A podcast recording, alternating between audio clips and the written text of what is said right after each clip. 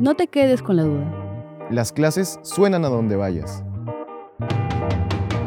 Cada semana, los profesores de la Facultad de Ciencias Empresariales y Económicas responderán tus preguntas. Solo alza la mano y di, profe, una, pregunta.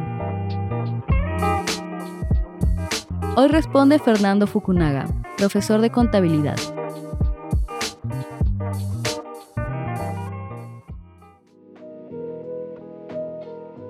¿Cuáles son los estados financieros de una empresa?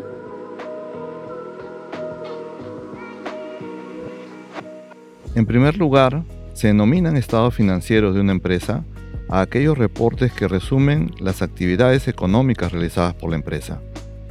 Estos estados financieros permiten a los interesados como accionistas, directivos, gerentes, inversionistas o acreedores evaluar la salud financiera y el rendimiento de la empresa. Los estados financieros son la fuente principal de información sobre la cual se toman decisiones empresariales. Los estados financieros principales de una empresa son el estado de resultados, el estado de situación financiera, el estado de flujos de efectivo y el estado de cambios en el patrimonio.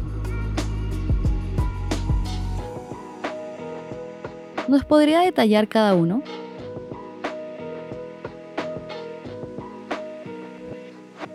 El estado de resultados presenta los ingresos y gastos, así como las utilidades o las pérdidas netas de una empresa durante un periodo determinado.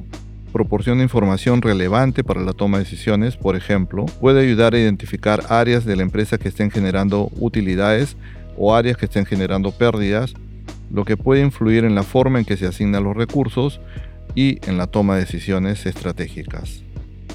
El estado de resultados es una herramienta esencial para evaluar la rentabilidad y el desempeño financiero de una empresa, permite tomar decisiones empresariales informadas, cumplir con requisitos legales y regulatorios y facilitar la gestión interna de la empresa. El estado de situación financiera presenta la situación financiera de una empresa a una fecha determinada, los activos que representan los recursos de la empresa, los pasivos que representan las obligaciones y deudas de la empresa, y presenta el patrimonio que representa la inversión de los accionistas, por lo que al final presenta la posición financiera de la empresa y permite evaluar su nivel de endeudamiento y su capacidad para afrontar nuevos riesgos crediticios. También permite identificar el nivel de liquidez de una empresa, es decir, su capacidad para convertir activos netos en efectivo en el corto plazo. El estado de flujo de efectivo proporciona información sobre cómo la empresa generó y utilizó su efectivo según sean sus actividades operativas de inversión o de financiamiento.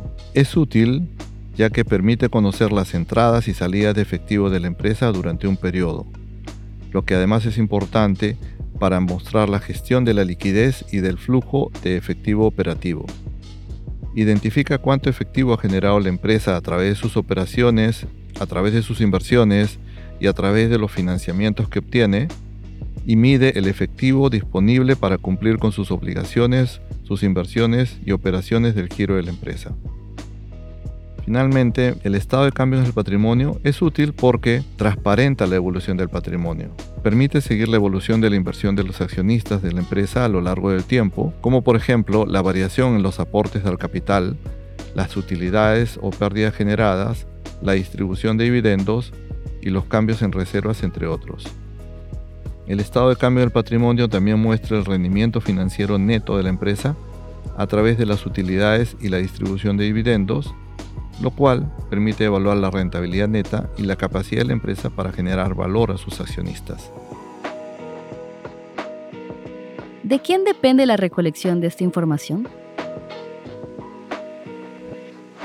Las empresas hoy día utilizan software contables, de modo que son los software contables los que alimentan de información a la contabilidad. La contabilidad lo que hace es procesar esa información, analizarla, clasificarla y luego presentarla en la manera que sea más útil para quienes leen los estados financieros y sobre esa base toman decisiones empresariales. El contador resulta siendo el asesor principal de quienes toman decisiones financieras porque es quien mejor conoce la información financiera de la empresa. Finalmente, entender de estados financieros es importante para todo profesional, en especial para aquellos que asesoran empresas que participan en la gestión de una empresa o que administran empresas. El entendimiento de los estados financieros le permite tomar decisiones empresariales y medir los efectos que esas decisiones empresariales tienen en los resultados de un negocio.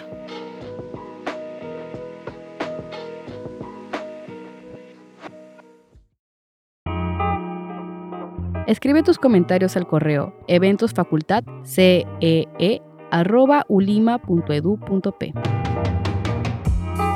Para escuchar más respuestas a tus preguntas, suscríbete al programa en Spotify, Apple Podcast o la plataforma de podcast que prefieras.